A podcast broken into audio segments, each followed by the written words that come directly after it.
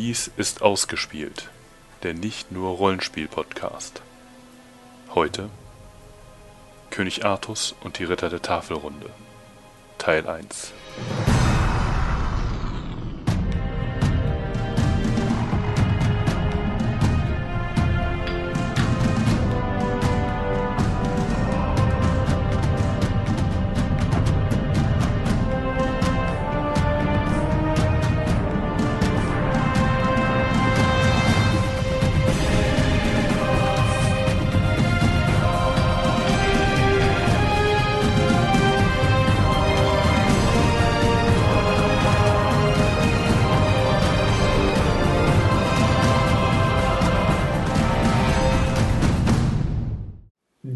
ausgespielt, der nicht nur Rollenspiel-Podcast. Heute mit König Artus, der Mann, der Mythos, die Legende. Auf Englisch klingt das besser. The Man, the Myth, the Legend.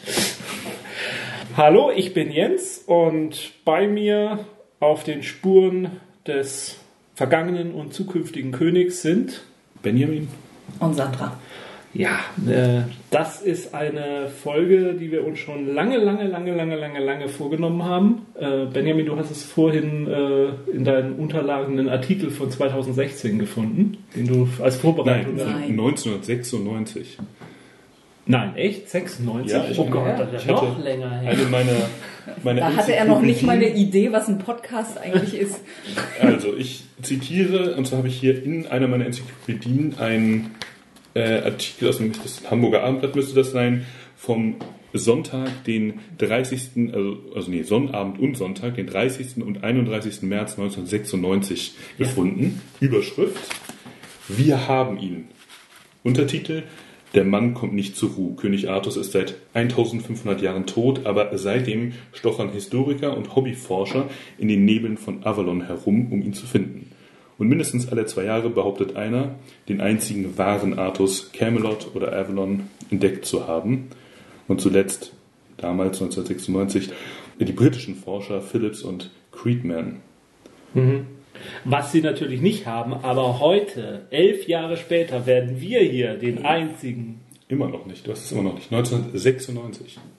21 Jahre später, 22 Jahre später, ich bin auf öffentliche Schulen gegangen, Echt? Und mit sowas geben wir uns ab? werden wir hier die wahren Artus identifizieren, werden wir Camelot verorten. Das- Camelot. Camelot. ähm, und äh, das ist ein Versprechen, das ist eine Garantie. Am Ende dieser Folge werdet ihr wissen, wer der wahre Artus war. Spoiler, es wird so eine ähnliche Antwort sein wie, er ist in euch. Und alles, was ihr mitbringt in diese Höhle, äh, Sind wir nicht alle ein wenig Artus? bei euch sein. Ja, sind wir nicht alle ein bisschen Artus. Ja. Und Äh, das sind wir bestimmt. Also gerade Rollenspieler. Ja, das, äh, damit hast du das Fazit der Folge vorweggenommen und wir können an dieser Stelle aufhören. Wo wir schon bei, bei Spoilern sind, also im Grunde auch dann, würde ich sagen, also mindestens bei den, wie wir es hier bei uns in den Notizen genannt haben, primären Werken, also den, den, den höfischen, ähm, der, den höfischen Roman zu dem Thema, werden wir spoilern. Also wie, ich meine, die, der, der, Er Buch, stirbt. der Buchtitel trägt es zum Teil, äh, also der äh, Titel ist mh, manchmal der Spoiler an sich. Das ist überhaupt, äh, also ja, das ist so wie, wie, wie soll ich sagen, bei, bei der unendlichen Geschichte hört es ja irgendwann mal auf. Und dann denkst du, wieso? Ich denke, das ist eine unendliche Geschichte. so Aber, total enttäuscht. ja, aber bei Artus Tod Ja. kriegt man am Schluss, was passiert. Genau. Und die Spoiler, das zieht sich ja auch durch. Eine der Sachen ist ja auch, dass die Kapitelüberschriften eigentlich immer das komplette Kapitel, jetzt zumindest bei äh, Mallory erzählen, ist ja dann sowas wie Sir Yvain einen fahrenden Ritter traf und ihn erschlug. Oder so. So ist immer der, also im Grunde so eine kurze Synopsis, dass du halt schon weißt, was dich gleich erwartet. Ja, aber das hat man ja früher ganz oft in Romanen gemacht, also auch den Titel und dann worin bla bla bla einem Ritter begegnet und ihm Genau. den Schädel einschlägt. Ja. Ja. Das ist äh, wie dann später, ich, äh, wir, oh Gott, wir haben noch nicht mal angefangen, ich schweife schon ab. Bei äh, Douglas Adams, Per Anhalt durch die Galaxie, ist diese eine Szene, wo er dann sagt, also sie werden alle überleben und es gibt ja viel zu viel Stress und wir wollen nicht zu viel Spannung aufbauen. Nur so viel ist er gesagt. Und, und nur einer wird sich den Arm prellen. Aber damit es spannend bleibt, werde ich euch nicht sagen, wer sich den Arm prellt. Genau. Genau. Spoiler, es ist Ford. Die Hasskommentare. Die Hasskommentare kommen schon. Ja, wir müssen uns für diese Folge technisch vielleicht für ein oder zwei äh, Geräusche entschuldigen, die ihr sonst nicht gewohnt seid, weil wir tierische Begleitung für diese Folge Ja, mein, mein äh, wie heißt das auf Deutsch? Schattenwolf? Ja. Mein, mein Schattenwolf liegt hier unter dem Tisch und macht manchmal. Also, das war jetzt ich, aber der macht so ähnliche Geräusche. Und wir haben hier einen Kühlschrank, der manchmal sein. Aggregat anwirft und. Ja. Naja. Gut, wir wollen uns der Artus-Legende nähern und ähm, wir haben uns das ein bisschen aufgeteilt äh, und ich bin für die geschichtlichen Umstände ein bisschen zuständig. Ja, grob gesagt wollen wir uns chronologisch vortasten, wobei ihr gleich merken werdet, dass das nicht so einfach Das ist. funktioniert nicht chronologisch. Nee. Es funktioniert deswegen nicht chronologisch, weil ähm, die Artus-Legende spielt auf den britischen Inseln. Da- Schon da muss man vorsichtig sein mit dem Formulieren, denn es gibt durchaus auch Quellen, die es ein bisschen in Frankreich verorten. Ja, also Frankreich, und es ist auch durchaus so, dass Artus ja einen Ausflug nach Italien macht, um den Papst zu unterwerfen. Also mit anderen Mhm. Worten, in Ansätzen ist auch ein europäischer Roman. Ja, und äh, was jetzt aber die geschichtlichen Quellen angehen, versuche ich jetzt mal erstmal so auf die britische Situation einzugehen.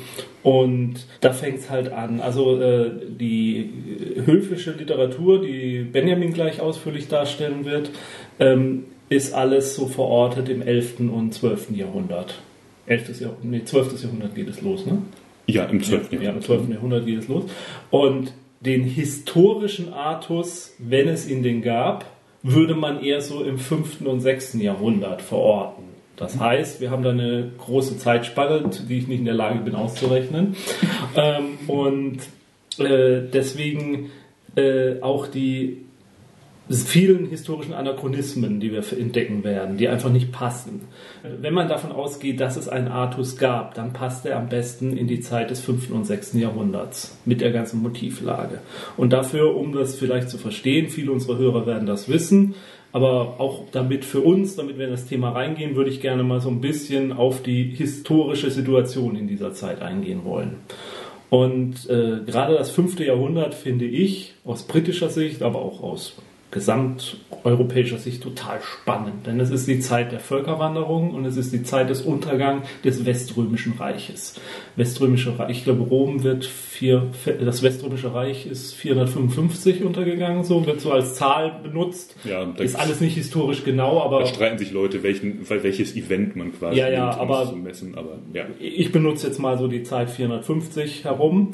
Und ähm, die britischen Inseln hatten eine kleine Besonderheit innerhalb des römischen Reiches, dass sie relativ spät erst aufgenommen wurden ins römische Reich. Im Gegensatz zum Beispiel zu Gallien. Ähm, erst so äh, 60 nach Christus unter Kaiser Claudius. Caesar war natürlich schon vorher da, das wissen wir aus Asterix bei den Briten. Aber das ist nicht hängen geblieben, also Brutus war vor Dingen vorher da, aber dazu später mehr. da, da kommen wir ganz, ganz weit nach hinten. Und ähm, als das Römische Reich zerfiel, wurden die Truppen abgezogen. Die, also die Besatzungsmächte, die Truppen, die Soldaten, die man dort hatte, beziehungsweise wurden sie wirklich abgezogen, das ist die Frage, oder blieben sie da, weil sie ja eigentlich Briten waren. Also in der Zeit, im, fünf, äh, im 5. Jahrhundert, bestand die Legion nicht mehr unbedingt aus Römern, also aus, aus in Rom oder gar Italien aufgewachsen, sondern tatsächlich von örtlichen äh, Menschen, die unter den Römern aufgewachsen waren, unter dieser Besatzung aufgewacht waren, als Romano-Briten. Also was zerfallen ist, ganz eindeutig, ist die Verwaltung und ist der Handel. Es gab keinen Handel mehr mit dem Römischen Reich. Das kann man daran festmachen, dass es in dieser Zeit wohl überhaupt keine Münzen mehr gab. Also es gab keinen richtigen Münzhandel mehr. Münzen wurden eher nur noch als Schmuckstücke benutzt und nicht mehr um Waren auszutauschen. Man kann sich das wirklich vorstellen wie ein vollkommener ähm, Zusammenbruch des Wirtschaftssystems und damit verbunden den gesellschaftlichen Umwälzungen, die da, da dies bedeutet. Ähm, ja, Das, man sagt ja auch, also viele, also es, es gibt viele Historiker, die ähm, Theorien aufgestellt haben, dass also Inflation einer der Hauptgründe war, zum Beispiel auch die zum äh, Zusammenbruch des, äh, Imper also des römischen Kaiserreiches beigetragen haben. Das stimmt wahrscheinlich nicht ganz, zumal es auch vorher schon mal ganz krasse Inflationswellen gab, also auch schon mehrere hundert Jahre vorher. Ähm, aber ja, grundsätzlich. Ja, einer von 200 Gründen für, das, für den Untergang des Römischen Reiches. Äh, das gesagt, äh, glaube ich, ist tatsächlich so. Es gab hunderte von Gründen. Es gab nicht den einen nee, Grund, ganz, ganz sondern ähm, ja. Und äh, in dieser Zeit eben dieses gesellschaftlichen Umbruchs, in der eben halt auch die Gesellschaft und das Wirtschaftssystem zusammenbrachen, ähm, entstanden neue Strukturen und ist halt auch eine Zeit der Mythen und Legenden, denn wir haben wenig schriftliche Aufzeichnungen aus dieser Zeit. Auf der anderen Seite ist da eben viel passiert. Die Völkerwanderung habe ich auch schon erwähnt und die Völkerwanderung in dem Sinne, dass es, so heißt es, es gab diese Romano-Briten auf der britischen Insel und zu denen siedelten sich Menschen an, die vom Festland, von Europa kamen. Nämlich die Angeln, die Sachsen und die die Jüden, die Angeln, die Sachsen und die Jüden.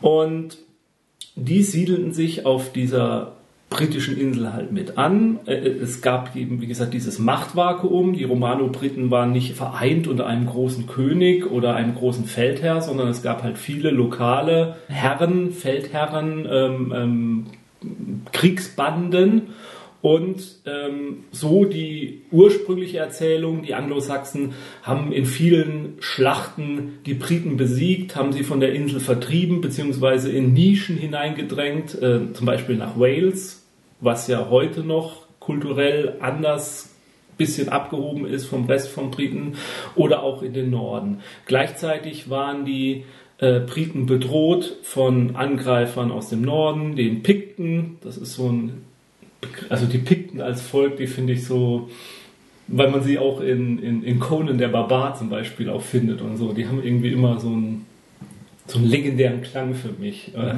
Aber ist halt tatsächlich auch ein Volksstamm im Norden von der den britischen Inseln gewesen. Die Schotten kamen an und haben den Engländern Ärger gemacht, wie sie das heute immer noch machen. Und äh, wie gesagt, in dieses hinein bedroht von außen, äh, sich selbst organisieren müssend, kamen eben die, die Anglo-Sachsen noch dazu und haben diese Insel dann auch noch. Wobei, wenn du Schotten sagst und auch äh, selbst der, glaube ich, der Pikten-Begriff ist inzwischen stark umstritten, weil Ja, er eben so ähm, komisch. Äh, Und die haben sich auch selber nicht Pikten genannt, sondern Nein. dieser Name wurde in den Römern von den Genau. Römern gegeben. Angeblich wegen der Bemalung, Genau. der Tätowierung. Aber ähm, grundsätzlich könnte man einfach sagen, der Begriff, der da in der Forschung auch, also das glaube ich zusammenfasst, sind die sogenannten Inselkelten. Ja. Also es sind quasi keltische Stämme, also quasi gallische Stämme, wenn man jetzt nach Julius Caesar, äh, äh, wenn man Ja. Caesars Perspektive nimmt, also, also quasi gallische Stämme, die sich halt auf der Insel angesiedelt und verbreitet haben. Mhm. Und in diese ganze Gemengelage, also ein, ein, bedroht von allen Seiten, erheben sich Anführer, beweisen sich im, in der Schlacht als große Helden und verteidigen das britische Volk vor diesen Eindringlingen, gewinnen Schlachten und ähm, können das vielleicht kurzzeitig aufhalten. Äh, interessant dabei spielt auch natürlich Religion eine Rolle. Die Romano-Briten als schon christianisiert, die einfallenden Heiden, die äh, diese tapferen Christen bedrohen. Das sind alles ganz mit groben Pinsel gezeichnete Bilder, muss man wirklich sagen. Und ähm, in diese Zeit hinein tauchen dann halt Namen auf, die aus, der, aus dem Dunkel der Geschichte überliefert werden. Und zu diesen Namen gehört eben halt auch oder vielleicht auch nicht der Name Artus. Eine ganz interessante Geschichte, die, wie ich finde, ist ein Heerführer der Briten, also der Romano-Briten nenne ich sie mal, namens Vortigern. Vortigern soll einer dieser ähm, Anführer von ähm, eines kleinen Teils von Briten gewesen sein, die sich verteidigen mussten gegen die einfallen Pikten. Und um das tun zu können, holt er sich Hilfe ins Land, nämlich die zwei ähm, sächsischen Anführer Hengest und Horsa. Und die beiden kamen, die kamen mit ihren, mit ihren Kriegsbanden ins Land und halfen bei der Verteidigung gegen die Pikten oder gegen die Schotten, ich weiß es jetzt gar nicht mehr so genau. Und nachdem diese Arbeit getan war, ist es, wie es immer ist, die wollten nicht mehr gehen, sondern die wollten bleiben und haben rebelliert sozusagen gegen ihren Anführer Vortigen. Und Vortigen wird, ähm, also die, um mal eine Quelle zu nennen, es gab einen ähm, Mönch namens Gildas, der hat wohl im 5. bis 6. Jahrhundert auch gelebt Ähm, der hat eine Historica Britannicus, glaube ich, geschrieben, oder der, der Ruin von Britannien. Und das Ding liest sich wie ein Internet-Rant. Man kann es nicht anders sagen. Also er schreibt einfach nur runter, wie scheiße die britischen Anführer waren, ähm, dass sie alle nur untergegangen sind und dass das alles zum Teufel gegangen ist, weil sie ungläubig waren, weil sie faul waren, weil sie dumm waren, verfressen. Und ähm, es gab nur einige wenige, also Wortigen war zum Beispiel einer dieser, ist einer dieser äh, Leute, die halt nix taugten, wie man nur auf die Idee kommen kann, sich irgendwelche Ausländer reinzuholen ins Land, die für einen selber kämpfen. Kein Wunder, dass die dann rebellieren. Und ähm, der hat, also Gildas ist eine dieser Quellen, die wohl relativ nah an dieser Zeit sind. Auf der anderen Seite muss man halt sagen, er liest, er hat mit, mit Schaum vom Mund geschrieben. Anders kann man es nicht sagen. Ich glaube, das Ganze, was er geschrieben hat, ist auch mehr wie so eine Predigt, eine Strafpredigt, die er geschrieben hat. Die ist total überlagert von Emotionen und von dem, was er eigentlich selber denkt. Also wie verlässlich als er als Quelle ist, weiß ich nicht. Er erwähnt aber einige Heerführer, zum Beispiel den Ambrosius Aurelianus. Da geht die Legende nach, dass der der Sohn von Konstantin III. gewesen sein könnte. Konstantin III. war ein römischer Heerführer, der einer, als einer der letzten römischen Heerführer auf der Insel rebellierte. Auch das hatte so eine Tradition. Römische Heerführer auf der britischen Insel rebellieren und ziehen mit ihren Soldaten gen Rom, um selber Kaiser zu werden. Er hat das nie so richtig geschafft. Er ist irgendwo in Gallien, glaube ich, hängen geblieben. Also Ambrosius Aurelianus. Ja, vielleicht ist das jetzt auch ein ganz gut, guter Moment. Wir haben schon ein paar Mal ähm, uns Themen genähert, die sehr, sehr komplex und wissenschaftlich äh, schwer zu abzugrenzen sind und so weiter. Vielleicht nochmal ein kurzer Disclaimer. Alles, was wir hier machen, ist äh, laienhaft Ja. und äh, aus Spaß und wir werden unsere Quellen Ja. nur dann teilen, wenn wir Bock haben. Genau. Sind aber auch sind sehr interessiert an eurem Feedback Ja, und äh, sozusagen, also bitte alles mit äh, einer gewissen Vorsicht genießen. Ja, und auch Leute, die, die, die uns auf ganz neue Sachen stoßen können, von denen wir nur vorher noch nie gehört haben, die es zu Tausenden geben wird. Nee, also ich, ich sage immer, was, was naturwissenschaftliche Themen angeht und auch historisch, also ich, ich bin kein Historiker, ich spiele nur einen in diesem Podcast. Genau. So Nein, also wir sind historische und naturwissenschaftliche Fanboys, wir sind Cheerleader und äh, wir haben keine Ahnung, was die da auf dem Feld eigentlich machen. Ähm, also Ambrosius Aurelianus ist einer dieser halbhistorischen Figuren, der man nachsagt, sie könnte ein Vorbild von Artus gewesen sein. Was ich bei dem ganz interessant finde, ist, also er soll in einer Schlacht, in mehreren Schlachten gegen die ähm, Angelsachsen gekämpft haben und auch erfolgreich gekämpft haben. Und äh, laut Gildas ist es nicht ganz eindeutig, aber er scheint auch die Schlacht von Mount äh, Baden gekämpft zu haben. Und die Schlacht von Mountbatten, die merkt ihr euch jetzt mal als Begriff, weil das taucht vielleicht später auf. Oder wolltest du jetzt schon was dazu Ja, sagen? du kannst jetzt ja sagen, wie sie später heißen wird. Die Schlacht von Mountbatten, wie Geoffrey sie nennt. Wie nennt das ihr denn genau? Jeffrey nennt die dann, da komme ich nochmal drauf, denn die Schlacht von Bath. Ähm, beziehungsweise so im Detail will ich wahrscheinlich auch nicht mehr drauf Ja, eingehen, ja. aber ähm, das sind dann so Dinge, wo, sie, wo sich dieses Pseudohistorische probiert, auf historische Ereignisse zu beziehen. Wobei, und da machst du jetzt wahrscheinlich weiter, Nein, also äh, ich wollte nur noch als Ergänzung und äh, bei ihm ist es dann natürlich Artus, der die, Ja. äh, äh, der die Romano, äh, der die Briten führt und zum Sieg führt und deswegen dieser Vergleich ist Ambrosius Aurelianus sozusagen das Vorbild für Artus gewesen. Ähm, und was ich bei ihm ganz interessant finde, über ihn, um ihn äh, rankt sich auch diese Legende von Dinas em, Emrys. Also ich entschuldige mich auch für die vielen falsch ausgesprochenen walisischen Namen und dergleichen. und Französisch und so. Äh, ich, ich auch schon mal im Vorfeld. Also die Schlacht, äh, die Legende von Dinas Emrys, da kommt man nämlich, kriegen wir nämlich zum ersten Mal Merlin mit rein in die Geschichte. Äh, denn äh, dieser Vortigen, also der Herr, der äh, die Sachsen eingeladen hatte, auf die Insel zu kommen, um für ihn zu kämpfen, der wollte ein äh, Blutopfer durchführen und äh, wollte den Ambrosius Aurelianus opfern. Und dann sagte aber, dann hat das irgendwie mit dem Opfer nicht so richtig hingehauen und Ambrosius Aurelianus hat dann die Geschichte erzählt, ja, das kann ja alles hier nicht funktionieren, dass hier ein, nee, er wollte, genau, anders, er wollte ihn opfern, um eine Burg zu bauen, weil er versuchte auf einem Hügel eine Burg zu bauen und die fiel immer wieder in sich zusammen.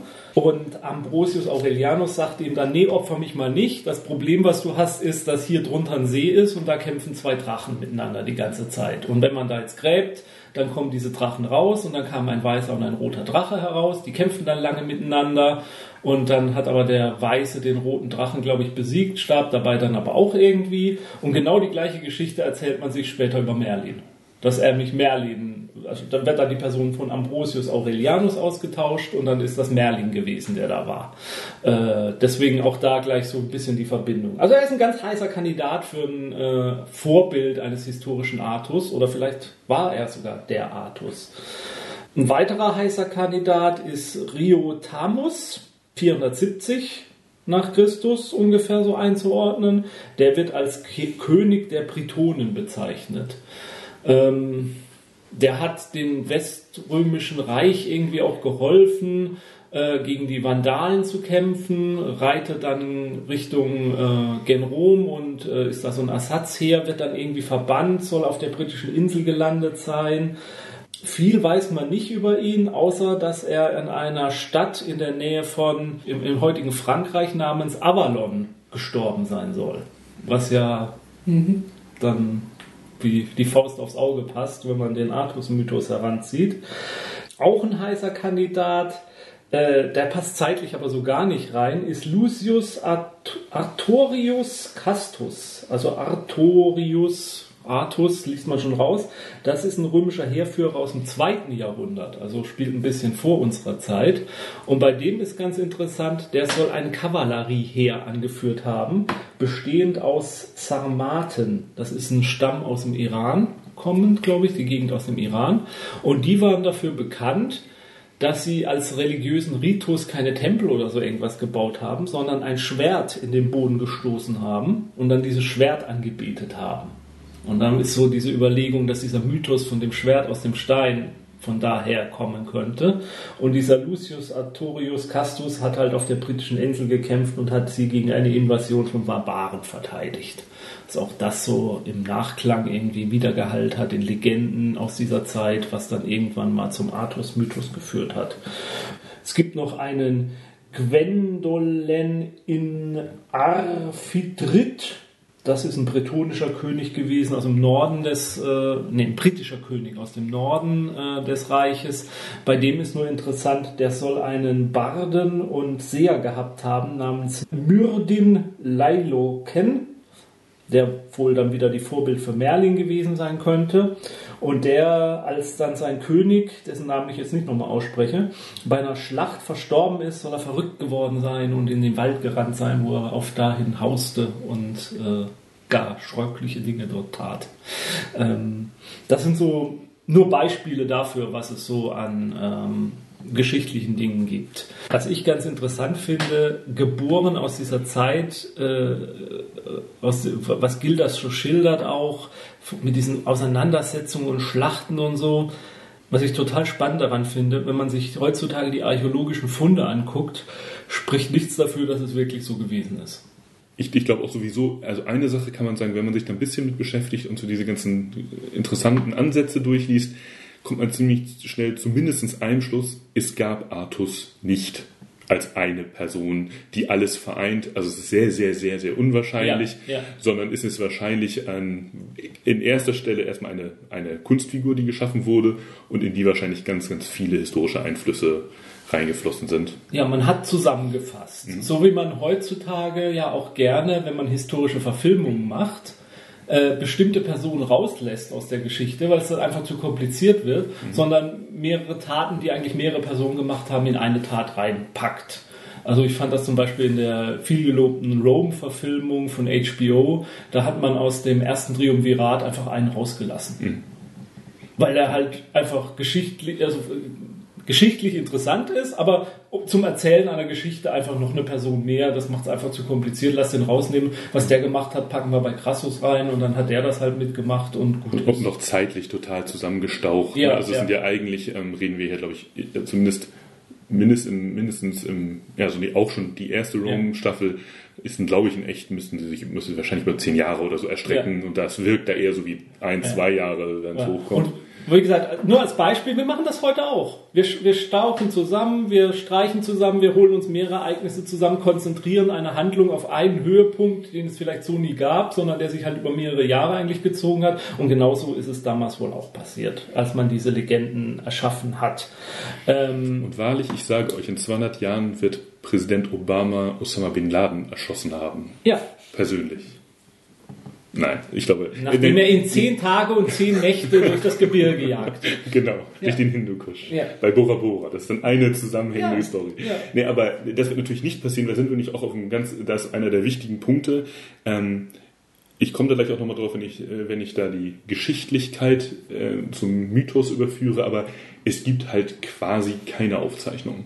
Das wäre der Unterschied zu heute. Also es ist halt alles äh, ähm, zum, zu einem riesigen Teil, vor allen Dingen vor dem 12. Jahrhundert, äh, einfach erzählte Geschichte. Ja. Und das ähm, wissen wir ja auch heute, ne? also wie, wie, wie schnell sich diese Dinge verändern und anpassen können, wie sie vielleicht in der einen Nachbarschaft erzählt werden, ist ein bisschen anders als in der anderen. Und da, glaube ich, muss Ja. man offen für bleiben, dass da.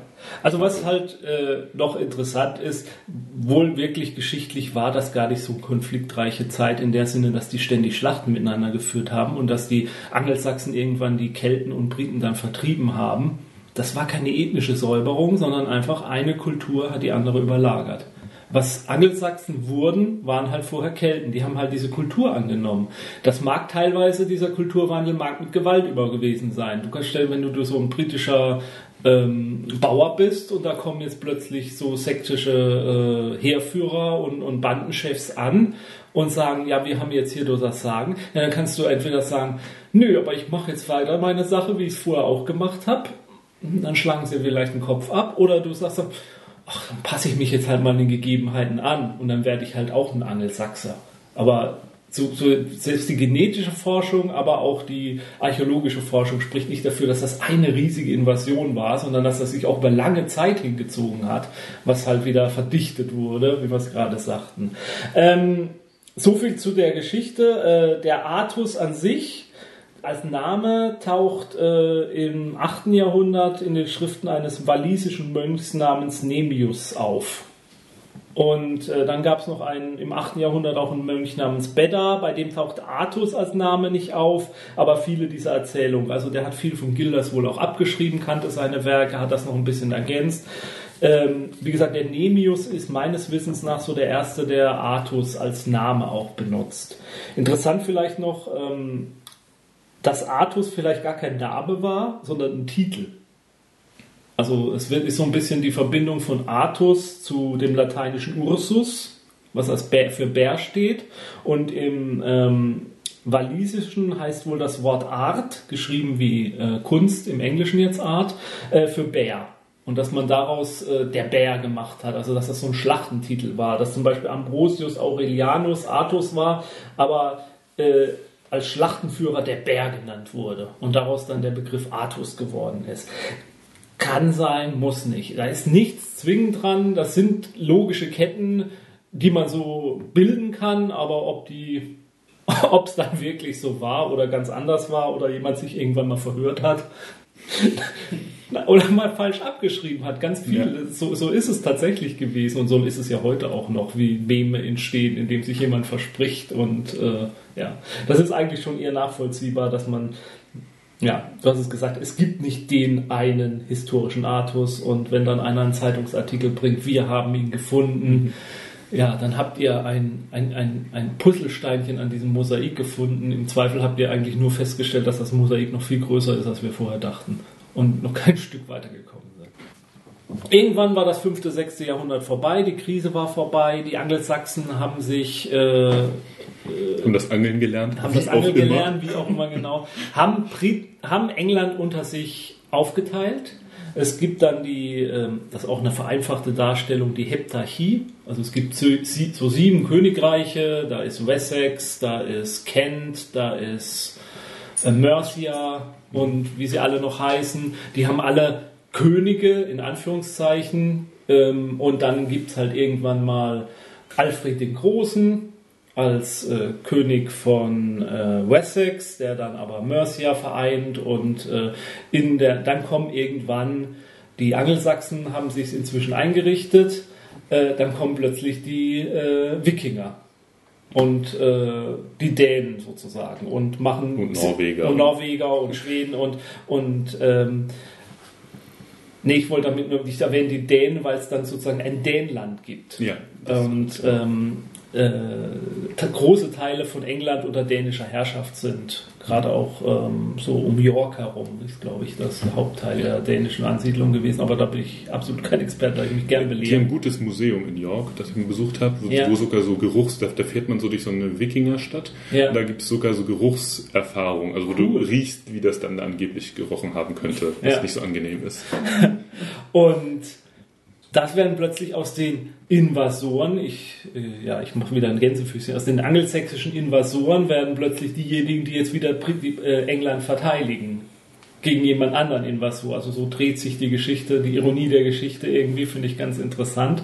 Diese Wikingerkriege enden sozusagen dann 1066, auch ganz grob gesprochen, mit der Invasion von Wilhelm dem Eroberer, auch einem Nachfahren der Wikinger, ähm, und äh, auch auf dem englischen Thron, sitzt mit Harald dann sozusagen auch äh, ein Nachfahre von Wikingern und Dänen. Also das hat sich dann alles mittlerweile ziemlich vermischt. Aber jetzt kommen die Normannen unter, Fried, äh, unter Wilhelm dem äh, äh, ja, Wilhelm dem, der, Wilhelm dem Eroberer kommen die Normannen und bleiben und über, übernehmen England und seither gibt es keine Invasion mehr in England, außer der großen, herrlichen Freiwilligen unter Oranje. Aber die kann man vielleicht mal ein bisschen wegstreichen. Äh, es gibt dann keine gewaltsame so in der Form mehr und die Normannen übernehmen und dann geschieht das halt, die Normannen man sagt ihnen nach oder man behauptet teilweise heute, die gebieren sich sozusagen wie die Befreier von dieser angelsächsischen äh, Besetzung von England. Jetzt sind wieder die wahren Briten da. Und das ist historisch sehr fragwürdig, aber es gibt halt so diese Interpretation.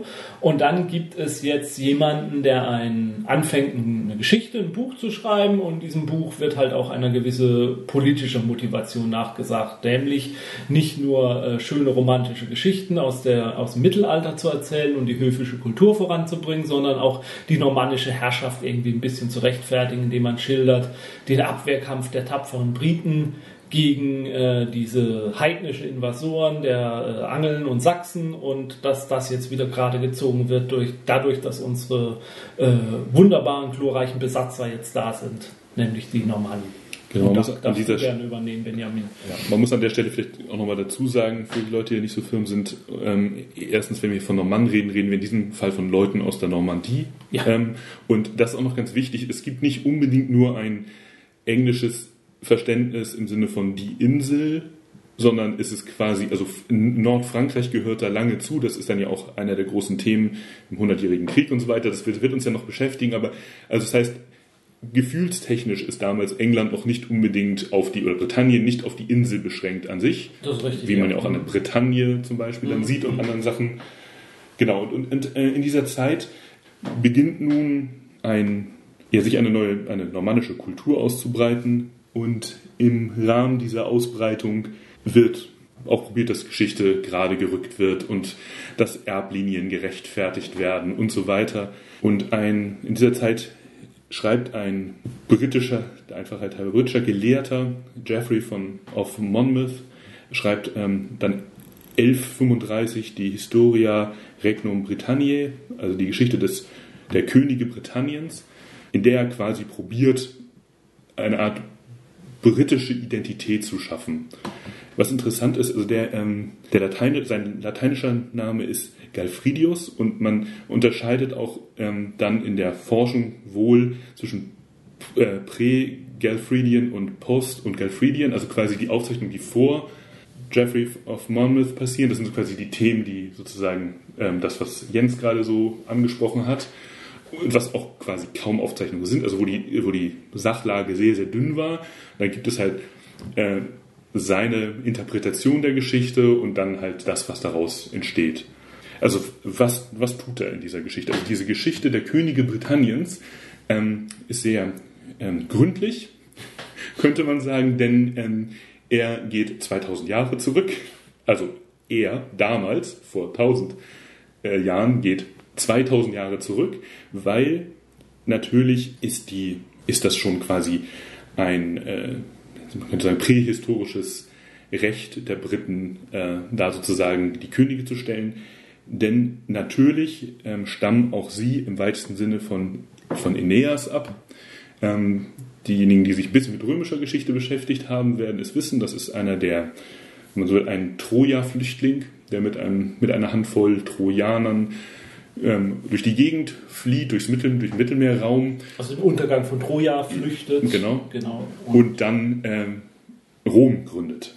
Also zuerst äh, quasi Alba Longa, eine Stadt, die in der, angeblich in der Nähe von Rom ist. Ich weiß gar nicht, wie viel da, ob da irgendwann was gefunden wurde, kann ich gar nicht so genau sagen. Auf jeden Fall aus dieser Stadt, aus dieser Tradition, aus dieser trojanischen soll dann quasi, also das haben auch die römischen Könige quasi benutzt, um sich selbst zu rechtfertigen, bis zu einem gewissen Grade. Ähm, auf jeden Fall der wiederum Enkel und, äh, und, und, äh, und auch Urenkel und einer seiner Urenkel, Brutus von Britannien, wird irgendwann verbannt aus Italien, sozusagen, weil er seinen Vater versehentlich bei der Jagd erschossen hat. Und ähm, der ähm, nimmt dann ein paar Leute mit, befreit ein paar griechische Sklaven. Die Griechen sind natürlich sehr kultiviert, die nehmen immer ganz gern als Bande mit, zieht sich, prügelt sich durch die Gallien oder so, zieht nach Norden und wird dann irgendwann von Diana äh, auf die britischen Inseln geführt. Der Göttin der Jagd, oder? Der? Ja, genau, also die, die, genau. Und, und zwar, falls ihr euch fragt, wo das passiert ist, das ist bei Totnes in Devon passiert, also da so bei Cornwall in der Ecke. Mhm. Und da gibt es auch einen sogenannten Brutus Stone, das ist ein Stein, der in der Straße eingelassen ist, da kann man so ein bisschen draufstellen, wenn man möchte. das ist so ein kleines Denkmal, auch total witzig, wie solche Dinge immer noch in der englischen Geschichte, ich meine, jeder weiß, dass es im Grunde schwachsinnig ist, aber, Ja. aber es wird trotzdem zelebriert und ähm, ja. Da gründet er dann auf jeden Fall in Britannien Was viele nicht wissen, ist ja auch, dass ausgespielt der Podcast ursprünglich von Flüchtlingen aus Troja gegründet wurde. Ja, genau. Ne? Sandra? Ja, ja, wir, wir reiten da nicht so gern drauf rum. Nee, nee. Also, es ist San, San, Sandra schreibt gerade an unserer Geschichte. ja. Also unsere Ursprünge liegen ja von einem Newsletter und äh, Steintafeln dann und so. Und also ein Journalist, der aus Troja äh, flüchten musste, äh, gern über ähm, äh, antike Kämpfe und so berichtet hat und Spiele und Würfelspiele und so. Der, der ist unser Urvater. Auf, den, auf dem Rosetta-Stein werden wir schon erwähnt. Ja, ja, sein Name war Auspiloanus. Genau. Ja, also der Brutus von Britannien, wie er später genannt wird, der Urenkel Aeneas, ähm, der gründet dann Troja Nova und daraus wird dann später London, wie alle wissen.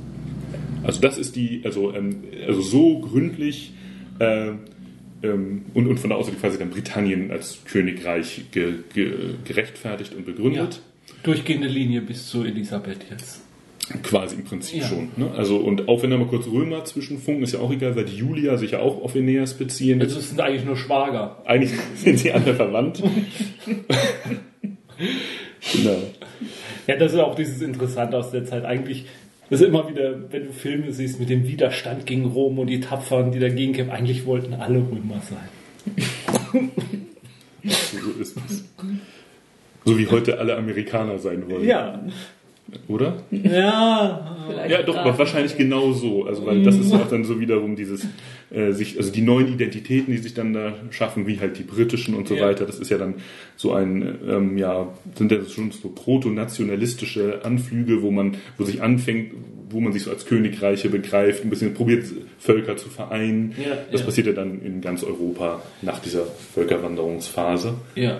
Ja, Karl der Große für, für das deutsche oder Deutschland und Frankreich, also das Fränkische Reich damals und ja, das passt schon. Ja, und wie wir schon erwähnt haben, der Jeffrey, der fängt halt an, ja, also der erwähnt Artus und ähm, hat ein großes Talent dafür, auch erzählrhythmisch das sehr, sehr spektakulär zu erzählen. Er erwähnt übrigens in, in dem Vorwort zu seinem Werk, also dass er quasi keine Beweise hat für Artus. Also, kein, also, also keine, keine schriftlichen äh, Schrift, äh, keine Schriftstücke hat, auf die er sich beziehen kann, aber er ist ausdrücklich dafür, dass man das, dass man diese Art von Königen, er hat ja noch ein paar mehr, dass man die alle erwähnt, weil ähm, ihre Taten, und damit meint er die Sagen von denen, würden ja für sie sprechen. Mit anderen Worten, also wir können die ja nicht auslassen, weil wir wissen ja alle, was die für tolle Dinge getan haben. Ja, und wir sehen ja auch, wie jetzt Ja. ist. Die muss es ja gegeben haben. Richtig, genau. Und dann fängt er halt an, das schön zusammenzuschreiben, ganz spektakulär. Und es ist tatsächlich sozusagen der, ähm, der Mythos, den er da ähm, erfindet, ist tatsächlich dann auch das, auf was sich quasi nachher alle weiteren Autoren in Großen und Ganzen beziehen. Das heißt natürlich nicht, dass sie sich nur darauf beziehen, weil es ja immer noch die mündliche Überlieferung gibt. Ja, es gibt auch, das habe ich vorhin ganz vergessen zu sagen, also es gibt ja ganz viele, zum Beispiel auch walisische Legenden. Es gibt auch so eine Legende, äh, wie Artus oder ein König namens Artus dann loszieht mit ganz vielen Rittern ins Feenreich, um einen Kessel zu rauben. Was ziemlich schief geht, wo viele sagen, das ist so der erste Ansatz, aus dem später dann die Gralsgeschichten geworden sind. Also Kesselgeschichten gab es wohl zuhauf in dieser Zeit äh, und, und später wurde aus diesen Kesseln dann der Gral gemacht. Und da stellt die Frage, gab es diese Legenden von irgendwelchen Helden, die losziehen ins Feenreich, irgendwas zu rauben oder was anderes zu machen, die gab es halt vorher schon und später hat man dann den Namen Artus da halt drüber geklebt, weil es halt passte oder war es schon immer der Name Artus? Das ist eine ganz gute Überleitung vielleicht zu den höfischen Romanen, weil es ist ganz interessant, wenn man sich die höfischen Romane in der Zeit anguckt. Ähm, da wird anscheinend in der Forschung, äh, wie ich gerade gesagt habe, anscheinend, ne, also bitte alles immer mit Vorsicht genießen, ähm, wird zwischen drei Hauptströmungen unterschieden, nämlich einmal äh, Matière de Rome, äh, Matière de Bretagne und Matière de France. Und ähm, also quasi Matter of Britain ist auch so ein Thema, was man immer wieder findet. Also es gibt quasi einmal die, die Matter of oder Matière of Rome bezogenen ähm, Themen, das sind so ähm, Eroberungsromane, kreuzzugartige Geschichten aus der Antike mit Aeneas, Alexander. Das sind quasi auch die Sachen, auch von denen sich äh, Jeffrey dann inspirieren lässt, wenn er dann die, die Aeneas-Geschichte mit einbringt. Dann gibt's halt die äh, Matter of Britain Romane oder die ähm, Geschichten, die quasi dann quasi Großbritannien, Artus, Bretagne äh, als Thema haben. Da ist quasi sind, sind zum Beispiel die ähm, Gralsuche oder überhaupt das Questen, also die Suche nach etwas, die ähm, der, der Frauendienst und Ehre, das sind so die Themen, also diese ritterlichen Themen. Und dann gibt es noch hier den, das Mathieu de France, ist dann quasi Frank, also fränkische Roman über, also über Karl den Großen. Ähm, Rolandslied und solche Geschichten. Genau, und das ist dann, da ist das Thema dann Kampf gegen die Heiden, also Wiederkind Ja, ja. verkloppen und so, also wo quasi dann das christliche Thema so Ja. ein bisschen im Vordergrund steht. Und ähm, das sind ja auch alles diese Themen, die dann auch, die man da überall wiederfindet Ja. in dieser, in dieser Art von Aber äh, ich fände es jetzt, glaube ich, gerade mal tatsächlich an der Zeit, Mhm. äh, ob du mal ein bisschen so ausführen kannst. wa- Was, was macht denn die Artus-Legende bei Mormons jetzt schon aus? Was steckt denn da jetzt schon alles so drin an Motiven? Ja, also fast, fast alle der, der genannten Motive tauchen da schon irgendwie auf. Sie sind halt, nur die Charaktere sind auch sehr flach. Es ist sehr aufzählerisch, ähm, aber die, die sozusagen die, die grobe Geschichte, wie man sie kennt, dass, der, dass da ein, ein König äh, die Macht übernimmt, das Land eint, ähm, dass er am Ende sozusagen in einer Schlacht äh, stirbt, ähm, dass da die, äh, also Merlin taucht auf. Also es sind schon im Prinzip alle Elemente drin. Auch schon? Ich glaube nicht. Okay. Der kommt ein bisschen später. Ich glaube, da habe ich auch noch eine, eine Notiz zu. Ich glaube, das Schwert im Stein ist da noch nicht mit bei. Kann ich jetzt aber nicht. Und äh, Excalibur? ähm, ja, Ex- Excalibur ist dabei. Und zwar heißt der bei, bei Jeffrey noch ähm, Caliburn. Ist Und- das aber, ist Caliburn nicht das Schwert im Stein? in- Nein, also das ist ja, das ist ja einer der, der großen Themen. Das ist wieder, das sind, da sind wir wieder bei diesem Thema Zusammenlegen und Vereinfachen. Also ganz ursprünglich sind, das hat das nichts miteinander zu tun. Also das, das Schwert aus dem Stein ist, ist das Schwert aus dem Stein erstmal Ja. und Excalibur ist das Schwert, was er von der ähm, Dame im See. Dame im See bekommt. Und ähm, in- es gibt dann nur quasi Interpretationen, die dann ein Schwert draus machen. Da kommen wir Ja, später ja, nee, also das, das war mir bewusst. Ich dachte nur, ich hätte vorhin gerade gelesen, dass eben Caliburn das Schwert aus dem Stein dann ist. Und Nee, also- Excalibur das andere. Nee, aber stimmt. Nee, bei, äh, Habe ich, glaube ich. Bei, bei Jeffrey ist das Caliburn und das wird dann ähm, Caliburn bei, bei der Übersetzung von Robert Wace, da kommen wir noch zu, ähm, oder können wir auch jetzt eigentlich schon machen, also der dann quasi, wenn man so will, einer der zweiten großen, wichtigen Inf Influencer ist, könnte man sagen, der den Ball dann aufnimmt nach, nach Jeffrey. Und ähm, seine Übersetzung quasi in, ins Altfranzösische dann, also aus C-A-L-I-B-U-R-N wird C-H-A-L-I äh, B-U-R-N. Und das ist dann, wird dann im Englischen als Excalibur übersetzt. Also das ist sozusagen der, anscheinend diese Wortfindungsgeschichte. Also ähm, ich habe jetzt das jetzt nicht so im Kopf, dass ich jetzt genau jedes Detail Nee, aber das äh, ist auch nicht. quasi ähm, bestätigen oder nicht kann. Es kommt ganz, ganz viel vor. Die große Stärke ist der Erzählrhythmus. Es ist halt, ähm, ist flott, er, es ist spannend und schnell zu lesen. Er macht wirklich, äh, eigentlich, er macht eine wirklich gute, quasi populärwissenschaftliche, könnte man sagen, pseudohistorische ähm, Story draus, die einfach ähm, Bestseller wird, quasi einfach, weil sie sich, auch, weil sie sich auch sehr gut liest. Ähm, einen guten Erzählrhythmus hat viel passiert ähm, und sie kommt zum Punkt und ist einfach inspirierend. Ja, aber äh, das, was er erzählt und auch das höfische Leben, das er in diesen Geschichten so beschreibt, Artus, ist das da schon drin? Also Nee, nee, diese Details kommen dann eher, also so richtig dann erst später dazu. die kommen erst später. Ja, genau. Okay. also das ist dann schon so ein bisschen aufzählerisch historisch. Mhm. Ich meine, für Leute, die gar nicht sowas lesen,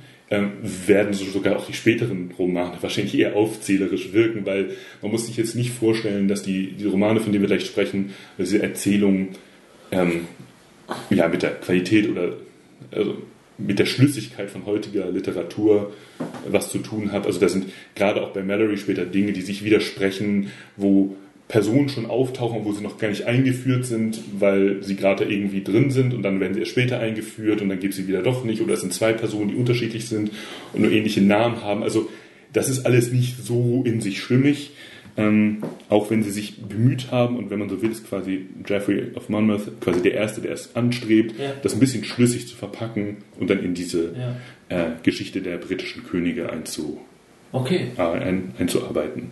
Und das hat dann einen äh, riesen Einfluss auf die damalige Zeit. Also das Ja. ist so das, ähm, das Twilight und äh, Harry Potter oder was weiß ich, also, also das stilprägende Buch dieser Zeit. Ja, könnte man so, so sagen. Also ähm, zumindest auf einer mh, intellektuellen Ebene könnte man vielleicht sagen, weil man muss ja auch bedenken, dass damals die, auch die Texte und die Bücher noch nicht so einen Verbreitungsgrad haben, wie dann tatsächlich erst später. Also den, ne, den Buchdruck haben wir dann um 1450 Ja.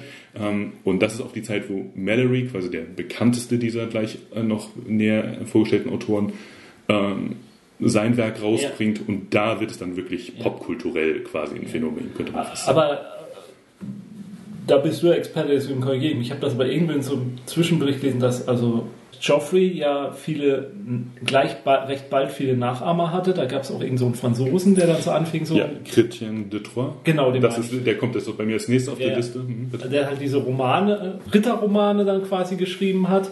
Und da finde ich halt nur diesen, de- deswegen den Vergleich zu Harry Potter ganz gut, seltsamerweise, weil ich las da so raus, der schrieb halt diese Ritterromane und das war halt sozusagen Literatur, die dann auch mal so ein Ritter lesen konnte. Also die dann auch solche Leute angesprochen haben. Vorher haben halt nur Mönche gelesen und, und, und, und vielleicht mal so ein erbauliches Gedicht für die Damen oder so. Und dass der jetzt sozusagen eine ganz andere Klientel an Leserschaft auch erarbeitet. Und deswegen mein, mein Gedankensprung zu Harry Potter, der halt, oder, oder von mir aus auch ähm, Gregs Tagebuch oder so, der dann, die dann dafür sorgen, dass mal ganz, dass mal Jungs dann wieder anfangen zu lesen auch. Und ja, ich weiß nicht, ob das stimmt. Das ist vielleicht, glaube ich, zu weit hergezogen. Ich habe mich da ein bisschen vergeigt jetzt gerade. Mach weiter. Nee, nee, nee, nee das, ist, das ist schon ganz interessant. Also ich, ich kann es das nicht weder komplett bestätigen Ja, noch widerlegen. Also ist nur noch mal die Daten ein bisschen hier hervor- äh, herauszuarbeiten. Also die, diese ähm, äh, Historia Regnum Britanniae, die in, erscheint um 1135. Und fünf Jahre zuvor wird Chrétien de Troyes geboren in Frankreich und ist quasi am Hof von Marie de, de Champagne. Und ähm, der ist nachher der, der das aufnimmt und weiterführt und über den höfischen Roman in dieser ähm, Richtung ganz stark vorantreibt, nämlich zum Beispiel, indem er Lancelot erfindet und einführt und auch den, ähm, den, den äh, Fischer King, also die, quasi den König der Fischer, also diese, die, die, diese Parsival-Thematik damit ja, rein ja, ja. ähm, bringt. Aber, und deswegen bin ich jetzt nicht sicher, ob deine Theorie da stimmt, soweit ich weiß, schreibt er noch auf Lateinisch. Okay. Und ähm, das ist dann sozusagen erst der nächste Schritt von Ways of Normandy. Das ist quasi, also Robert Wace hatte ich eben schon erwähnt. Das ist dann ähm, der, der auch die Tafelrunde, also dieses Höfische mehr einführt. Ja. Das ist der, der den Excalibur-Begriff dann, also beziehungsweise seine Übersetzung Mhm. ähm, ins Englische dann den Excalibur-Begriff erfinden, aber er übersetzt schon aus dem Lateinischen ins Altfranzösische. Ah, ja, okay. Und das könnte vielleicht auch eher so der Ja, Punkt sein, wo es dann ein bisschen höfischer wird oder leichter für. Naja, ich meine, es ist ja sowieso so, dass da ganz wenige dann unbedingt, also das Also da, auch dann ist es nur ein ganz kleiner Prozentsatz genau. der Bevölkerung. Aber insofern wird es wahrscheinlich, und das ist ja auch wieder so ein, eins der Beispiele für wie das wahrscheinlich stattgefunden hat, ist ja nicht, dass sie sich hingesetzt haben und Vorleseabend hatten zwangsläufig, sondern jemand, der das kopiert hat und über, übersetzt hat oder geschrieben hat, diese Geschichte dann erzählt. Das ist ja auch die Zeit, wo diese Minne-Tradition beginnt, wo einfach, ähm, wo man, ähm, ja, wo es einfach auch eine Kultur von, ja, von, also wo, wo diese Geschichten zur, zur, zur höfischen Kultur werden. Aber das ist jetzt tatsächlich dann diese Zeit, wo, wo man sagen kann, dass es gleichzeitig äh, die, diese Stories oder Romane die Zeit widerspiegeln, wie der Hof sich, wie der Adel sich selber gesehen hat, Ja, genau. aber auch als Vorbild dafür, wie der Adel sich verhalten will, dient. Deswegen ist es auch durchaus schlüssig, wenn man jetzt in dann zum Beispiel späteren auch Verfilmungen oder also in der bildenden Kunst Darstellung von den Rittern in Vollplatte oder so sieht. Das ist halt, weil die sich natürlich damit identifizieren, weil sie natürlich noch so einen differenzierten Blick auf ihre Geschichte haben, Ja, wie ja. man an Jeffrey of Monmouth sieht. Ähm, sondern sie sind halt, die, die sind da voll und ganz mit zufrieden, wenn sie es auf sich anwenden können, Ja. sich da drin spiegeln können und dann einen netten Abend und inspirierenden, äh, eine inspirierende Hochstimmung erzeugen können. Das ist übrigens ein Begriff aus dem äh, Mittelhochdeutschen ähm, hoher Mut, also hoher Mut oder wie auch immer. Also das ist so eine der, der, ähm, der Begrifflichkeiten, die in dieser Minne, also das ist sozusagen das Ziel, dass man dieses, dieses Inspirierte, dieses Ja. das, was wir wahrscheinlich als Rollenspieler auch kennen, wenn du halt deine Heldengeschichte liest und das ist halt, das wird halt angestrebt. Sense als- of Wonder. ja, genau. Aber halt immer mit diesem, mit diesem, ja, auf ein Lebensgefühl gemünzt. Also nicht im Sinne von Begeisterung von, wegen extrinsischen Faktoren, sondern auch von der, von der eigenen, äh, puren Liebe, der eigenen Ehrhaftigkeit und dieses, Nee, nee, also, also fürs alltägliche Leben bestimmt eigentlich, so wie man sich immer verhalten Achso, muss. dass man, ja, genau. Ja, ne? genau. Ja, aber ja, also deswegen finde ich halt. Also aus Perspektive der Ritter muss man Ja, dazu sagen. genau, Nicht, dass wir ignorieren hier, so wie die auch, einfach mal den, den Masse der Bevölkerung. die Geschichte, die Sorgen. erzählt wird und die überliefert wird und wie die Menschen sich verhalten haben und was geschrieben wurde, erzählt in den seltensten Fällen das Leben von 99% der Bevölkerung, sondern von diesem 1% des Adels.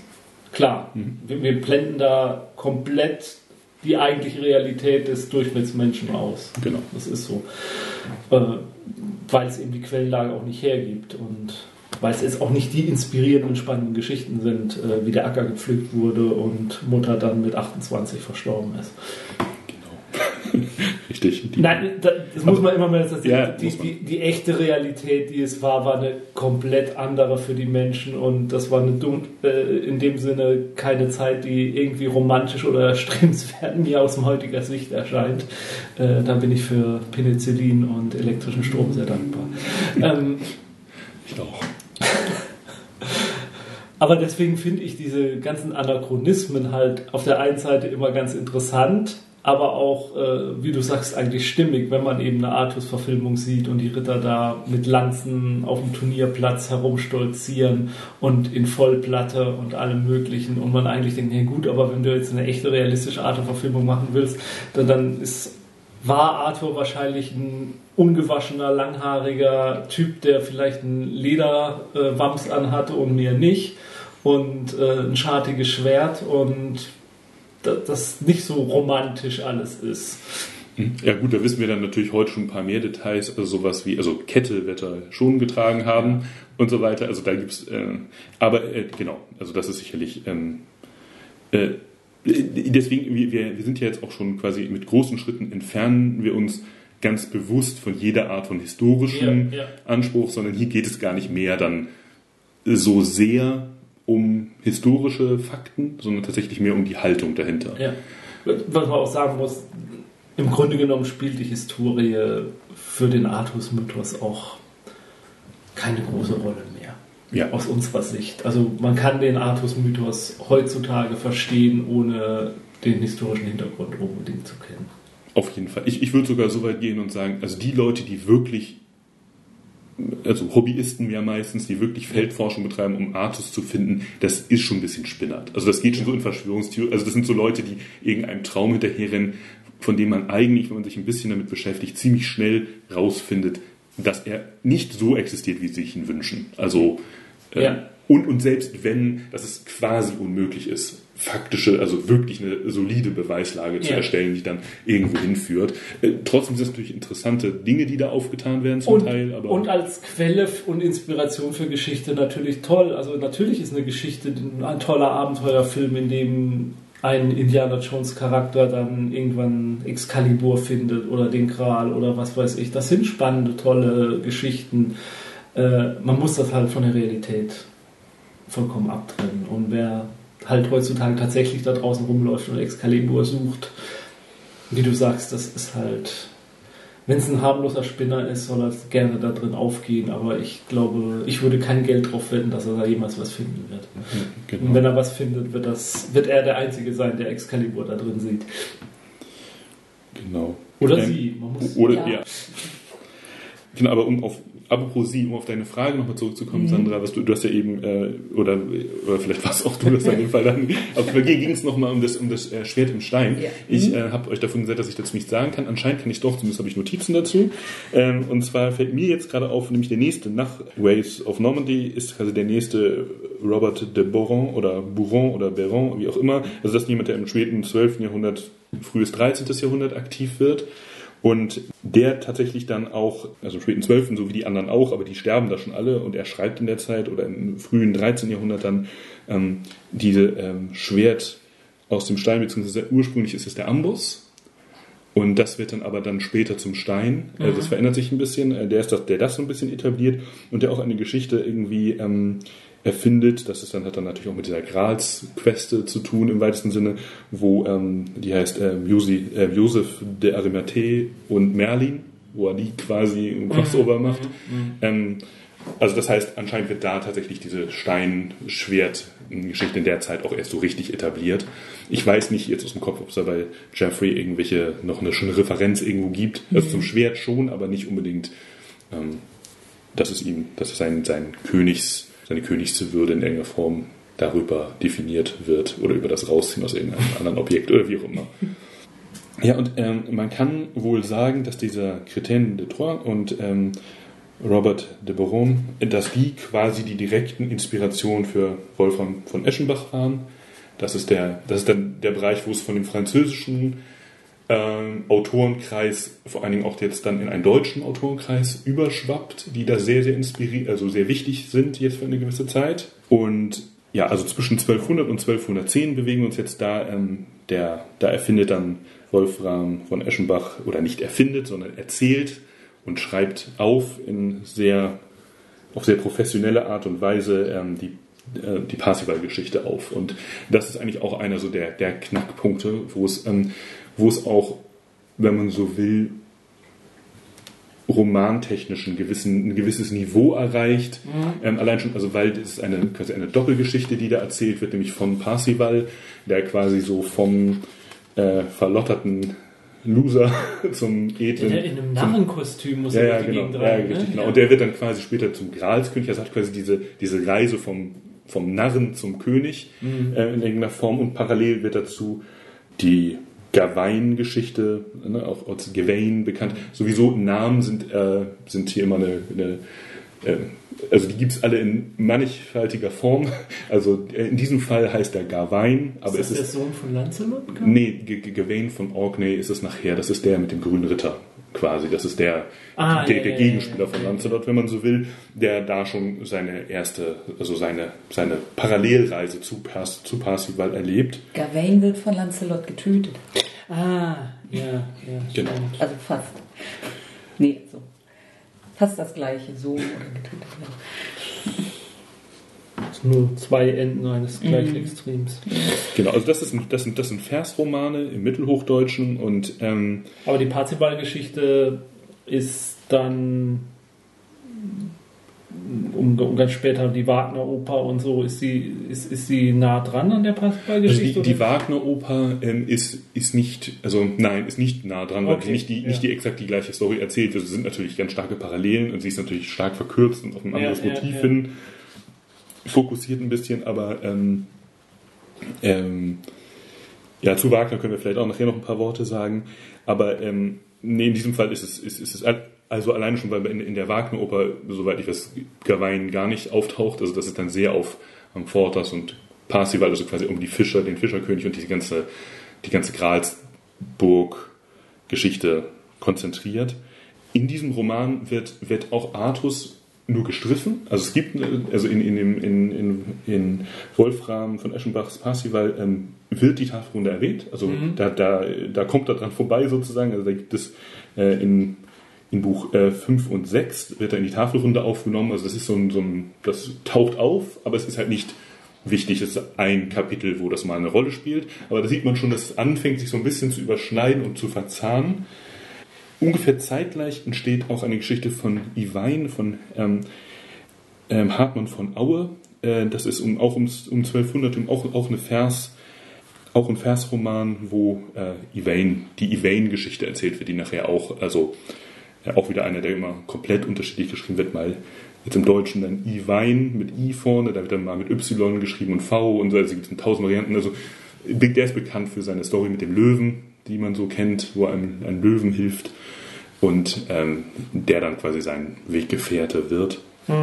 Und auch dann wird, auch in derselben Zeit wird Tristan und Isolde populär von Gottfried von Straßburg. Und das sind diese ganzen, ähm, ja, diese deutschen Autoren, die da sehr, sehr prägend sind und die dann auch wieder mit über, äh, also dann später mit aufgenommen werden in den, ich nenne es jetzt mal Kanon. Ja, aber das sind so, was man heute Spin-Offs nennen würde, ne? Ja, also ich glaube, von, vom Ursprung her nicht. Vom Ursprung sind es eigentlich eigen, eigene Geschichten. Ja. Und es ist dann einfach so, dass sie, dass dann spätestens sozusagen Mallory, aber eigentlich passiert das jetzt auch schon, also in, inspiriert durch Monmouth quasi, probieren sie diese ganzen Einzelgeschichten zu verheiraten und zu einer schlüssigen Story zusammenzuweben, wo dann quasi Mallory am Ende, wenn man so will, das vollendet. Aber genau, das sind im Prinzip alles eigene Geschichten mit Motiven, die sich da überschneiden und weil man quasi, weil Artus so populär ist, verbinden die alle sozusagen ihre, die, die Geschichten miteinander über diese Tafelrunden, über diesen Tafelrundenansatz. Ja, jetzt sind wir ähm, im 12. und 13. Jahrhundert und da ähm, gehen wir wieder zurück nach Frankreich. Äh, da entsteht der, naja, das wird jetzt komplizierter. Das, ist, das wird also man könnte es einfach als Vulgata-Zyklus beschreiben. Also ähm, das ist der, wird auch manchmal umgangssprachlich dann oder äh, anders der, äh, der Lancelot-Graal-Zyklus genannt. Das ist, dann geht es wieder zurück nach Frankreich, wo schon ein ganz neuer Fokus auf Details quasi gelegt wird und man, also quasi das ist im Prinzip der Schritt vor Mallory. Also äh, Mallory bezieht sich ganz, ganz stark auf, auf den Vulgata-Zyklus, also da, da, muss man, ich werde es nochmal kurz ein bisschen erklären. Also das ist ein, ein im 12. und 13. Jahrhundert auf Altfranzösisch verfasster Zyklus und dieser Vulgata-Zyklus, ähm, es gibt eigentlich zwei. Es gibt einmal den Vulgata-Zyklus und den Post-Vulgata-Zyklus. Und das sind eigentlich nachher eine Sammlung von Geschichten, die mehr oder weniger zusammengehören und aber noch nicht so, dass man sie vielleicht als Gesamtwerk unbedingt lesen könnte. Das ist genau der Schritt, den Mallory dann geht, ist quasi zu vereinen und nochmal runder zu machen, sondern das ist quasi der äh, Lancelot-Graal-Zyklus vor, vor allen Dingen. Und es ist der Übergang von diesem, von der Versliteratur, also von, von der Poesie ins Prosaische, wo dann quasi eine Geschichte einfach ähm, auf, eine, auf eine modernere Art und Weise erzählt wird. Deswegen ist es so wichtig. Der bezieht sich ganz, ganz stark, also mehr zum Teil noch als wiederum die Vorgänger, wie auch die Deutschen, auf den Geoffrey-Zyklus und schreibt ihn ein bisschen um, ergänzt Details und Nebengeschichten und baut das quasi nochmal so richtig volle Pulle aus. Also das ist ein ganz, ganz wichtiger Schritt hin quasi zu dem, zu dem was wir heute unter Artus verstehen. Und gibt es da einen Autoren? Oder? Nee, es gibt nicht einen Autoren, also es gibt halt einen Waliser namens Walter Mapp, deswegen heißt das auch manchmal nicht nur Lancelot-Graal-Zyklus sondern auch, oder ähm, Prose Lancelot, sondern es gibt auch den Pseudo, Pseudo-Map-Cycle, das ist sozusagen, also da, Okay. das bezieht sich dann auf den Autoren. Ja, ja. Ähm, ich weiß nicht, also ich glaube nicht, dass es da einen Okay, Autor gibt. okay. Also Mhm. wüsste ich jetzt nicht. Ähm, kann man mich auch eines Besseren belehren, aber genau. Mhm. Zumindest ist er nicht so namhaft, wenn es ihn gab. genau. Nee, ich glaube auch, dass tatsächlich das eher wieder so eine Collection aus verschiedenen Mhm. äh, Sorts, äh, also Short-Story-Sammlungen quasi ist. Kurzgeschichten Also, genau, Mhm. naja. Es ist schon mit, wie gesagt, Fokus auf Lancelot. Ja, das ist auch ja. wieder diese französische Perspektive. Äh, und auch der Gral ist natürlich da Ja, ganz wichtig. So, dann gibt es aber noch einen Zwischenschritt, könnte man sagen. Und zwar ist das ähm, Sir Gawain and the Green Knight, ähm, das in einem mittelenglischen Dialekt dann verfasst wird. Mhm. Ähm, vielen unserer Zuhörer vielleicht auch bekannt, weil sie sich für Tolkien interessieren, der da ähm, drüber, ich weiß nicht, ob er dissertiert hat, aber auf jeden Fall hat er geforscht. Ähm, Es ist doch vor einiger Zeit ein Buch rausgekommen, auch nochmal mit seiner Kurz mit seiner Geschichte dazu, oder? Also ist noch nicht Ich meine auch, Tolkien Estate was veröffentlicht worden. Ja, Ja, also ich bin da leider nicht, also nicht sehr, ähm, sehr tief drin. Also ich habe da jetzt keine Sekundärliteratur zu, äh, zu gelesen oder so. Mhm. Ich kenne natürlich die Geschichte. Ähm, und äh, sie ist wohl vor allen Dingen für Tolkien sehr interessant gewesen, weil es dann halt auf Mittelenglisch geschrieben wurde und quasi am ehesten jetzt sozusagen englische Folklore ist, dadurch, dass es sprachlich ähm, dann übersetzt wurde. Aber das wäre auch der Grund, dass es dann eben im Prinzip doch auf der Artussage basiert, ist dann doch nicht wirklich englische Folklore, sondern auch französische. Das wäre auch einer der Gründe, warum er dann seine eigene Folklore erfunden hat mit der, mit der Mittelerde. Aber ähm, Sir Gawain und der Grüne Ritter ist halt ist eine sehr, sehr interessante Geschichte, die auch einen ganz anderen ähm, Stil hatte, die zum Teil, darüber kann man streiten, aber so auch satirische Ansätze hat. Man könnte sogar eine gewisse religionskritische Haltung reindichten und so weiter. Also wirklich sehr interessant. Also ich glaube, also ich kann von dem wenigen, was ich gelesen habe, sehr gut nachvollziehen, wenn, warum jemand da vielleicht seine, seine wissenschaftliche Arbeit drauf konzentriert. Ne, Also ganz grundsätzlich, die Geschichte ist ja ne, die, dass irgendwie im Silvesterabend ein grüner Ritter am Hofe von Lanze, äh, von, von, von Lanze tatsächlich schon, von äh, Artus erscheint und ähm, quasi sagt hier, ähm, irgendeiner von euch, der den Mut hat, darf einen Schlag gegen mich ausführen und aber nur unter der Bedingung, dass ich den dann erwidern darf nächstes Jahr. Und Artus ist total angepisst und sagt, ja, jeder von uns könnte dich umhauen, äh, wir ein bisschen demütig, ich mache das jetzt. Ähm, aber weil er ja der König ist und sich nicht da persönlich die Hände schmutzig machen soll, äh, springt natürlich sein Neffe Gawain ein und sagt dann, ja, ähm, ich mache das schon und köpft den halt. Das Problem ist, dass der grüne Ritter dann seinen Kopf aufhebt und sagt, okay, alles klar, ich nehme jetzt mal meinen Kopf mit und nächstes Jahr komm, komm, kommst du dann mal zu mir und ich hau dir mal richtig äh, eine auf die Fresse. Und das ist dann so sozusagen der, die, ähm, auch der Roman ist dann, das beginnt ganz am Anfang und dann ist sozusagen die Geschichte, die Gawains Reise dahin, also Versuchungen zu widerstehen und so weiter, bis er dann, da weiß ich jetzt nicht, wie es ausgeht, bis er dann äh, vor ihn tritt und das ausfechtet. Und die klären das dann mal. Wie Männer. Natürlich, äh, wenn ich sage wie Männer, ist es auch hier natürlich so, dass natürlich Frauen dann nicht ganz unschuldig sind an diesen Problematiken, die da auf sich auftun. Gerade bei Gawain ist immer sehr beliebt, ähm, dass Frauen zu Schaden kommen. Das ist übrigens eine der Dinge, die mir an dieser ganzen Sache mit am besten gef- gef- gefällt, wie, wie viele Makel diese ganzen Ritter haben und wie impulsiv sie sind und wie, ähm, äh, ja, so wie wenig rational sie agieren. Und ich glaube, dass das vielleicht sogar gar gar nicht so ein unrealistisches Bild auch von der Zeit ist. Und man, also zum Beispiel jetzt unabhängig von der Geschichte mit dem grünen Ritter ist ja auch dafür bekannt, dass er eine Frau erschlägt. Und zwar, weil er nicht Gnade walten lassen will. Er, er besiegt einen Ritter im Zweikampf und der sagt, bitte erschlag mich nicht. Und er, doch. Und dann springt halt dessen Frau dazwischen, die er dann stattdessen Ja, erschlägt. ja. Und das sind halt so diese, das nimmt er dann mit sich. Und das ist jetzt nicht so, dass das in diesen Roman vertieft wird und Tiefe bekommt, aber wenn man sich die Geschichten, äh, also gerade weil es nicht kommentiert wird, wenn man diese ganzen Geschichten so mit sich trägt und dann mal drüber nachdenkt, ähm, dann entstehen, also dann können sehr tiefe und interessante Charaktere entstehen. Genau. Und ähm, also die, diese äh, Sir Gawain and the Green Knight äh, wird gewöhnlich auf das letzte Drittel des 14. Jahrhunderts datiert. Ähm, und dann kommen wir jetzt Und ich will nicht sagen, dass es da nicht noch Zwischenwerke gab und so weiter, aber ich mache jetzt auf jeden Fall den Sprung, weil ich jetzt hier quasi mich auch an Büchern entlang gehandelt habe, die ich schon auch gelesen habe in der Form und Geschichten, komme ich jetzt äh, zu Le Mort d'Arthur oder d'Arthur oder wie auch immer man das, wo man sich auch immer zugehörig fühlt, zu welcher ähm, Sprachgruppe. Ähm, also quasi das könnte man sagen Standardwerk zu Artus. Arthurs Tod. Genau, der Tod von König Artus, der ähm, erst, also der äh, 1485 veröffentlicht wird, von äh, Sir Thomas Mallory äh, geschrieben wird, wahrscheinlich ähm, im Newgate-Gefängnis und im Tower von London, weil er wegen Mordes, Raubdiebstahl, Wilderei und Vergewaltigung angeklagt im Knast sitzt.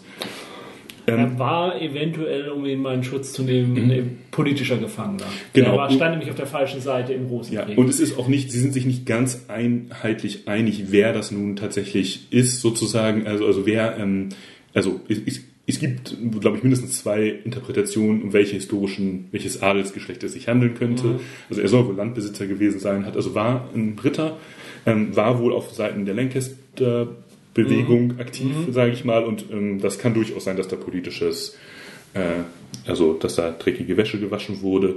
Andererseits, wenn man im, im Rosenkrieg aktiv ist, kann ich mir gut vorstellen, dass es valide Anklagepunkte wegen Mord, Raub, Diebstahl und Wilderei und Vergewaltigung geben könnte. Und äh, nicht nur ihm gegenüber, sondern ja, ja, ja. so, ich meine, Kriegsgefangene, also Kriegsverbrecher werden ja immer von denen verurteilt, die den Krieg gewonnen haben. Ja, also die Sieger schreiben die Geschichte So und. Ja, und der Verlierer in dem Fall auch, Ja. aber eine andere. Äh, also er, er, er nennt sein Werk, Werk übrigens nicht äh, Le Mort d'Arthur, ähm, sondern ähm, der Tod von König Artus, sondern er nennt das ähm, The Book of King Arthur and His Noble Knights of the Round Table. Und ähm, erst, das wird erst posthum, also er stirbt 1470, nee, 1471 und sein Verleger William Caxton, der veröffentlicht es dann äh, 1485 unter diesem bis heute gängigen Titel. und macht einen riesen Reibach.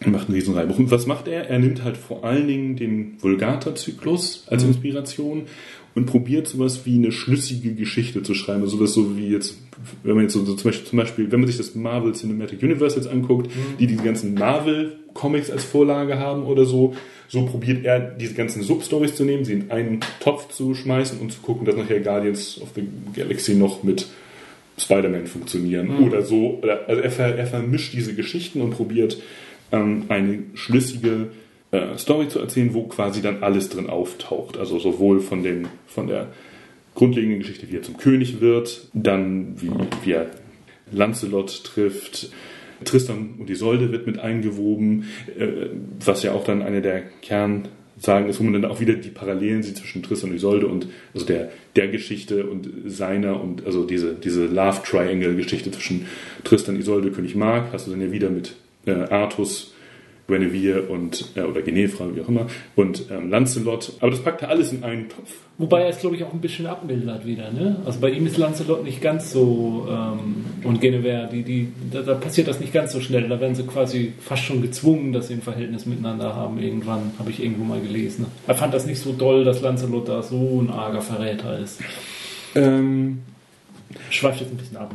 Ja, nee, klar, also können, können wir trotzdem an. Ja, ähm, weiß ich auch nicht, ob man das so quasi, also ich wüsste nicht, wie ich das bewerten soll. Jetzt wie, also gezwungen werden sie nicht, das ergibt sich so Also es ist schon. auch irgendwie, dass es, dass es nur angedeutet wird, dass sie miteinander schlafen, nachdem äh, Lancelot sie rettet und da Blut überströmt bei ihr in das, äh, wo sie gefangen ist, in das Schloss reinkommt und dann fallen sie sich ein bisschen in die Arme. Nee, das wär, die werden ja schon entdeckt dann. Also es gibt ja schon, es gibt ja verschiedene Stories. Das Ja. baut sich, das baut sich ziemlich lange auf, da hast du recht. Das Ja. ist ja vor allen Dingen so, also er ist sich der Liebe zu ihr schon ziemlich früh bewusst.